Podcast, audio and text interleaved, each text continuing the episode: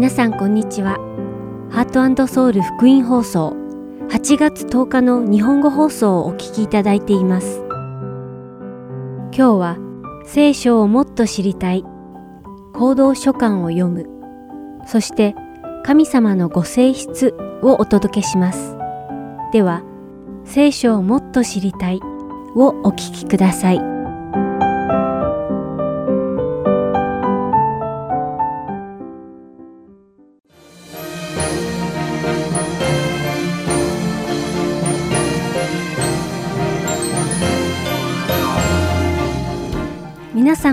ちは。聖書をもっと知りたいのお時間です。お相手は私、ダイヤモンド優子がお送りいたします。この一週間、皆さんは死に値する私たちに死ではなく、永遠の命への救いの道を与えてくださったイエス様に感謝してお過ごしになられましたか？前回の放送では私たちの主だけが私たちの唯一の救い主であることを学びました。さて、今日はどんな質問が寄せられているのでしょうか早速聞いてみましょう。教会でお祈りをするとき、主なる神様、エホバ、エホバシャロームなどいろいろな名前で神様を呼んでいる人を見かけます。なぜ神様の名前はこんなにたくさんあるのでしょうか？というのが今日の質問です。はい。本当に神様ってたくさんの呼び名がありますね。なんでそんなにたくさんあるのでしょうか？私たちが好きなように呼んでいいってことなのでしょうか？その答えですが、神様は実にたくさんのお名前を持っておられるのです。私は普通、神様と呼ぶことが多いですが、人によってはエホバと呼ぶ人もいますね。エホバの代わりに、ヤハウェイと呼ぶ人もいます。その他にも、アドナイ、アドナイシャローム、アドナイイルエ、意図高き神の司祭という意味のエル・エリオン、エルヒムなど神様には20以上の名前があります。では、なぜ神様はこんなに多くの名前をお持ちなのでしょうか？これを理解するには、まず名前が何であるかを考えないといけません。私たちは皆、それぞれ自分の名前を持っています。また、物にも名前がありますね。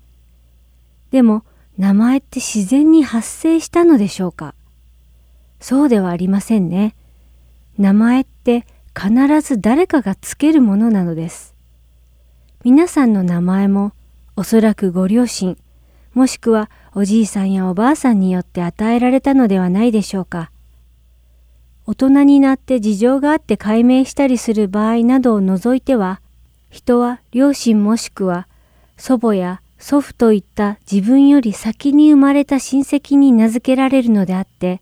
自分で自分の名前をつけるということはありません。物に関しても同じです。誰かが物の名前をつけるのです。家とか自転車とかパソコンとか T シャツとかブルージーンズとかチャーハンとかすべてのものの名前を人が考えてつけているのです。また人が何かに名前をつけるとき多くの場合その何かの性質や特徴を含んだ名前をつけることが多いと思います。例えば T シャツは T という文字のような形をしたシャツなので T シャツ。ブルージーンズは青く染められたジーンズなのでブルージーンズですね。では、チャーハンはどうでしょう？チャーハンはもともと中国の発音では炒饭 と言って炒めた飯と書いて炒饭 と呼ぶので、炒めたご飯のことを表すためにこういう名前がついたのでしょう。このように、物の名前には多くの場合、その物の性質や特徴が含まれています。旧約聖書はヘブル語で書かれています。ヘブル語で名前はシェムと言います。このシェムの言葉は、置くという意味を持つスームから由来しており、スームは位置を与えることを意味します。よって誰かに名前をつけるということは、その人に地位を与えることと同時に、その名前をつけた人に対して自分との位置づけをすることになります。もっと説明すると、A という人が B という人に名付けたとすれば、B という人は A という人の会もしくは保護のもとに位置づけられるということになります。ある人が何かを発明し、その発明品を名付けるとき、その発明品は発明者のものになり、発明者には発明者としてその発明品への権利が生じます。よく発明者が著作権を取るのはこういうことですね。そして私たちの親が私たちに名前をつけることは私たちが親の保護のもとにあることを意味します。では、神様の名前はどうでしょう？この世に神様に名前をつけることができる人がいるでしょうか？言い換えると、この世に神様よりも上位に立つことができる人、つまり神様に名前をつけることができる人が存在するでしょうか？お分かりのように、そんな人は存在しません。なぜなら、神様はこの世が創造される前から神様はすでに存在されていたし、神様こそがすべての創造主であられるからです。ですから、先ほど挙げたエホバーとかヤウェイとかいった数々の神様のお名前は、神様の本当のお名前ではないのです。出エジプト記の第3章で、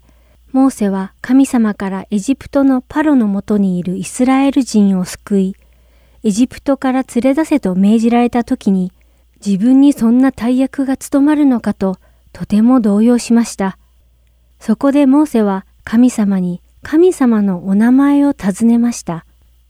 では、出エジプト記の第3章13節から14節を読んでみましょう。モーセは神に申し上げた。今、私はイスラエル人のところに行きます。私が彼らに、あなた方の父祖の神が私をあなた方のもとに使わされました。と言えば、彼らは、その名は何ですか？と私に聞くでしょう。私は何と答えたらよいでしょうか？神はモーセに仰せられた。私は、私はあるというものである。また仰せられた。あなたはイスラエル人にこう告げなければならない。私はあるという方が私をあなた方のところに使わされたと。モーセに名前を聞かれた神様は私はあるというものである。と答えられています。では、私はあるとはどういう意味なのでしょうか先ほど私は名前というものの意味についてお話ししました。名前をつけた人は名前をつけられた人よりも上位もしくは面倒を見る立場にいるということもお話ししました。神様の上位に立つ人など存在しないので、神様に名前をつけることができる人は存在しません。ですから神様にはお名前がなく、私はあるとおっしゃっているのです。そして、私はあるをヘブル語表記にすると、YWHY の子音4文字になり、それをヘブル語で発音すると、ヤハウェイになります。しかし、ユダヤ人たちは神様のお名前を直接発音することを恐れたので、我が主という意味のアドナイに呼び換えたのです。また、あるユダヤ人以外の学者たちは、アドナイと発音するところをエホバと読むようになりました。では、ヤハウェ以外のアドナイ・シャロム、アドナイ・イルエ、エル・エリオン、エロヒムやエル・シャダイなどの名前はどこから来ているのでしょうか？これは実際には名前ではなく、神様のご性質を表すタイトル、呼び名なのです。例えば、アドナイ・シャロムとは、主は平和という意味で、神様の平和のご性質を表すタイトルなのです。アドナイ・イルエとは、主は備えてくださる方という意味で、神様がすべてのことをご存知で、私たちの必要を満たし、与えてくださる神様のご性質を表現しているのです。では、アドナイ・ラファはどうでしょうか？アドナイ・ラファとは、主は癒しという意味で、癒しを与えてくださる神様のご性質を表しています。その他にも、神様のご性質を表現するタイトル、呼び名がたくさんあります。これらのタイトルはすべて神様のご性質を知るための呼び名なのです。しかし、これらの神様のタイトルは、神様より上位にいる誰かが神様に与えられた名前ではありません。神様のご性質を表した神様のタイトル、呼び名なのです。この呼び名である数々の神様のお名前を通して、私たちは神様がどのようなお方であるかを知ることができます。ですから、神様のお名前を学ぶことは、神様を知る重要なポイントです。神様のお名前についてインターネットで調べてみてください。今日ご紹介した以外にもいろいろ見つかると思います。また、その数々の名前の意味や神様のご性質については聖書で学ぶことができます。では、今日学んだことをおさらいしてみましょう。第一に、名前を名付けられた人は、名付けた人の会、もしくは保護のもとにいること。また、名前には名付けられている人の特徴や性質が示されているということ。これを加味すれば、神様に名前を付けられる者はこの世に誰一人おらず、厳密に言えば、神様のお名前は出エジプト記の三章に出てくる私はあるのみなのです。そして、その他の聖書に出てくるアドナイ、アドナイイルエ、エロヒムなど数々の神様のお名前は神様のご性質を表すタイトル、呼び名であるのです。ですから、聖書に出てくる神様の名前を勉強すると、神様をより一層理解できると思います。それでは今週も皆様が神様のお名前を呼ぶとき、神様の名前に込められた神様の素晴らしいご性質に感謝しつつ、日々を過ごされることを願いながら、今日の聖書をもっと知りたいを終わりたいと思います。また来週お会いしましょう。お相手はダイヤモンド優子でした。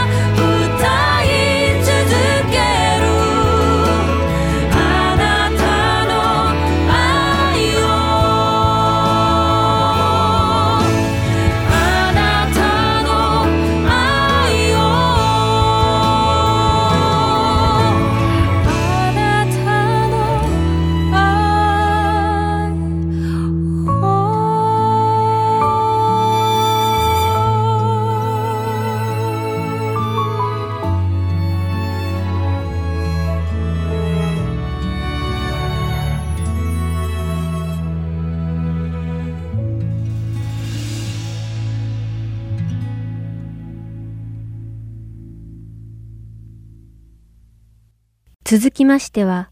行動書簡を読むをお聞きください。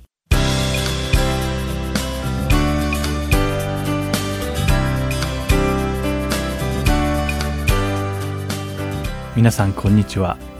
行動書簡を読むの時間です。お相手はいつものように横山まさるです。今日も一緒に新約聖書に書かれた行動書簡の歴史的背景を学び御言葉への理解を深めていきましょう。さて先週はローマ人への手紙が書かれた背景について学びました。そして今回はこの書簡の内容について見ていきましょう。それでは早速始めましょう。3度目の宣教旅行でコリントに滞在している時パウロにはローマの教会に対して手紙を書かなくてはならない2つの大きな理由がありました。まず1つ目は教会のユダヤ人及び違法人に対して正しい福音の理解を促すことでした。そうすることで両者間にある問題を解決し教会として成熟してほしいと願っていたのです。2つ目は自分が予定しているスペインへの宣教旅行のことを話しローマ教会から金銭的な援助と祈りを得たいと思ったからです。もし彼らが正しく福音を理解しておらず間違った信仰を持っていたならローマの教会がパウロを援助することは難しかったと思われます。だからこそパウロは正しい福音を事細かに彼らに説明したのです。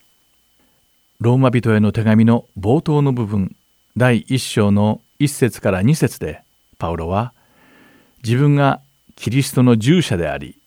福音を述べ伝えるように証明された使徒であると自己紹介していますそして5節では使徒としての目的を説明していますそれは福音を違法人に伝えあらゆる国の人々にイエス・キリストへの信仰の従順をもたらすことであると言っています。このパウロの目的を念頭に置いて考えると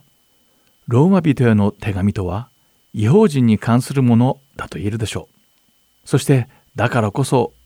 このローマ人への手紙はイエス・キリストを信じていない世界中のすべての世代の人々に伝えられなければならない手紙なのです。またローマ人への手紙は人々に福音の詳細を包括的に説明するのに最適な御言葉なのです。福音はすべての人を救うために全能の神様がご自分の独り子をこの世に下らせあらゆる人の罪のために十字架にかけて死なせよみがえらせてくださったことであると説明しています。またこのキリストの福音とはイエス・キリストを信じることによって人がどのように救われることができるのかというとても強力な恵みに関する知らせであるとも述べています。私たちの唯一無二である神様の素晴らしい道からが私たちの魂をよみがえらせ救ってくださるのです。パウロはこの道からについて第一章の17節で「なぜなら福音のうちには神の義が掲示されていてその義は信仰に始まり信仰に進ませるからです」「義人は信仰によって生きる」と書いてある通りです。と述べています。つまり福音そのものが神の義を明らかにしイエス・キリストにより頼む人たちを救う力を持っているのです。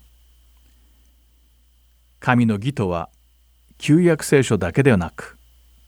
使徒パウロにとってとても大切な言葉なのです。義とは神様のご性質の一つです。そしてそれは神様はいつでもどんな場合でも善であられ必ず正しいことをなされるということですまた神様は必ず約束を守ってくださるという意味もあります。パウロはどのようにこの神の義がイエス・キリストによって全うされたかを説明しているのです。聖書にはいかに違法人の国々が罪と利己主義に侵されているのかが書かれています。そしてパウロは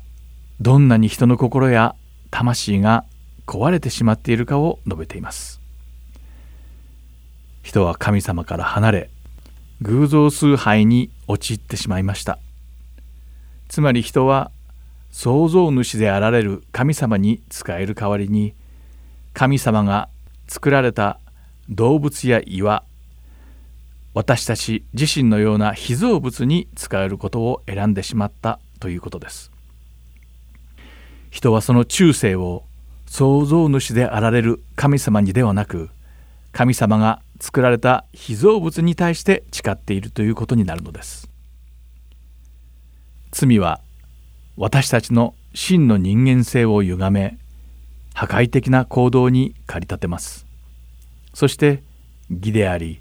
公正であられる神様の見舞いにおいて罪にまみれた人間しか残らないのです。イスラエル人であれば神様は私たちを選び罪でいっぱいの国から救い出してくださった。そしてそれは私たちの慰めとなっている。神様は私たちを清く保つために安息日を与えられどのように清い食べ物を食べどのように割礼を行うかが示されるためにトーラーという立法をくださった。神様はこれらのことを通して神様が選び出してくださった民がどうやって生きていけばよいのかを示してくださっている。ということができるかもしれません。しかしパウロはユダヤ人にそう思うのは少し早いと言っています。モーセの立法と旧約聖書に書かれたことを参照してユダヤ人たちもまた道徳的に正しくなく偶像崇拝の中に生きていることを示したのです。さらにパウロはユダヤ人こそが実際には違法人よりひどい罪人であると言っています。これは神様が彼らにトーラーを授けられ違法人よりも優れていなくてはならないのにそうではなかったからです。そしてユダヤ人や違法人を含む全ての人類は罪の問題を解決する望みがなく神様の見前では誰もが罪人であると結論を下しました。しかし話はここで終わりではなく罪人である私たちの命もここで終わりではありません。パウロは私たちにとって良い知らせがあるのだと説明しています。そしてこの良い知らせこそがイエス様なのです。イエス様は罪人である私たちに対する神様からの恵みそのものなのです。ユダヤ人や違法人を含むすべての人類は神様の見前で罪を犯し罰を受けることが決まっていました。しかしイエス様はすべての人類の罪を自分のものとしイスラエルの救い主としてこの世に来られ自分自身を犠牲として捧げてくださいました。イエス様が死んでくださった時にイエス様は私たちの罪苦しみそして死を背負ってくださいました。そしてイエス様が死からよみがえられた時にそれらを全て征服されたのです。一人の人を通して罪がこの世に入ってきたように神様の義が一人の人を通して私たちの中に入ってきたのです。そしてパウロは神様がどのようにイエス・キリストを信じる人々を義人として扱ってくださるのかを説明しています。これは神様が私たちを義であると宣言してくださることによって正当化されるのです。それはこういうことです。イエス様が私たちの代わりに死んでくださったので私たちは神様の見舞いに新しい地位を得ることができました。神様は私たちの罪を問う代わりにイエス様の十字架を通して私たちが許され正しいと定められていると宣言してくださるのです。ローマ人への手紙を通してパウロはローマの教会が抱えていた問題について言及しています。特にユダヤ人と違法人が関心を持っていたものについてです。人は法律を守ることによって義となることはできません。立法はアブラハムの血を引いているからといってつまり物理的な肉体や血縁関係によって成就するものではないからです。義となるにはイエス・キリストに対する信仰によって神様の霊的な子供にしていただくことしかないと述べています。パウロはまた立法を通して救われることはできないのになぜ私たちには立法が必要なのかそして立法の果たす役割とは何なのかについても説明しています。これら全てを通してパウロはローマの教会が福音のもとに一つとなりキリストにおいて一つの体として成長することを期待していたのです。さてローマ人への手紙の内容の中で多くの人が誤解していることが一つあります。それは使徒パウロが救いは信仰のみによって得られるとしか言っていないと解釈していることです。パウロが立法の精神を守ることに反対しそれを合法主義として非難していると思っているのです。もちろんパウロはローマ人への手紙で信仰のみが救いをもたらすことができ行動によって救われることはできないと強調しています。しかしこれは私たちの行動を否定するものではないのです。パウロは私たちが信仰によって義となることを強調している一方で私たちが神様の御言葉に従う必要があることも強調しているのです。クリスチャンとは信仰によって義と宣言されキリストと共に死にそして精霊の道からによって従順な生活を送らなければなりません。ローマ人への手紙第12章の1節から2節にはそういうわけですから兄弟たち私は神の憐れみのゆえにあなた方にお願いします。あなた方の体を神に受け入れられる清い生きた供え物として捧げなさい。それこそあなた方の霊的な礼拝です。この世と調子を合わせてはいけません。いや、むしろ神の御心は何か、すなわち何が良いことで神に受け入れられ完全であるのかをわきまえ知るために、心の一心によって自分を変えなさい。とあります。ローマ人への手紙は、福音の恵みを受けるためには、この恵みを受けた人々が互いに奉仕し合い私たちが住んでいる世界で善良な市民となることによって神聖な生き方をすることが必要であると明確に歌っています。互いに愛し合わなくてはいけないのです。私たちはこの恵みに必要な生き方をしているかどうかを反省しもう一度自分の生き方を確認してみましょう。今日も最後まで聞いてくださってありがとうございました。また来週行動書簡を読むでお会いしましょう。お相手は横山まさるでした。さようなら。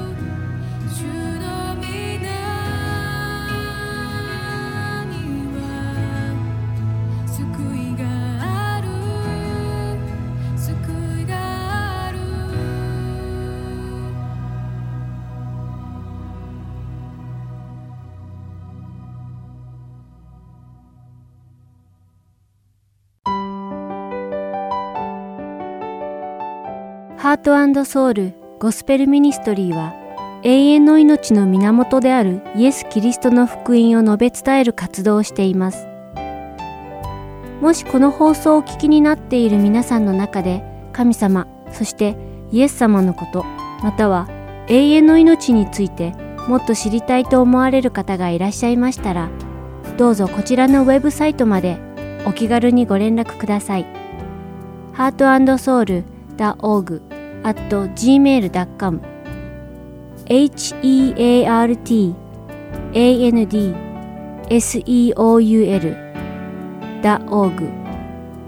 gmail.com またこれからもこのハートソウルミニストリーの CD をご希望の方は E メールとお名前ご住所をご記入の上ハートソウルの E メールまでお知らせください。ご連絡いただき次第配送無料にて送らせていただきます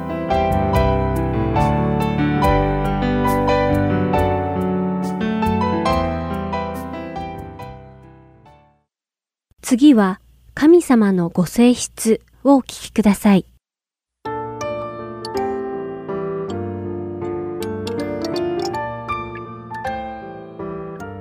皆さんこんにちは。神様のご性質の時間です。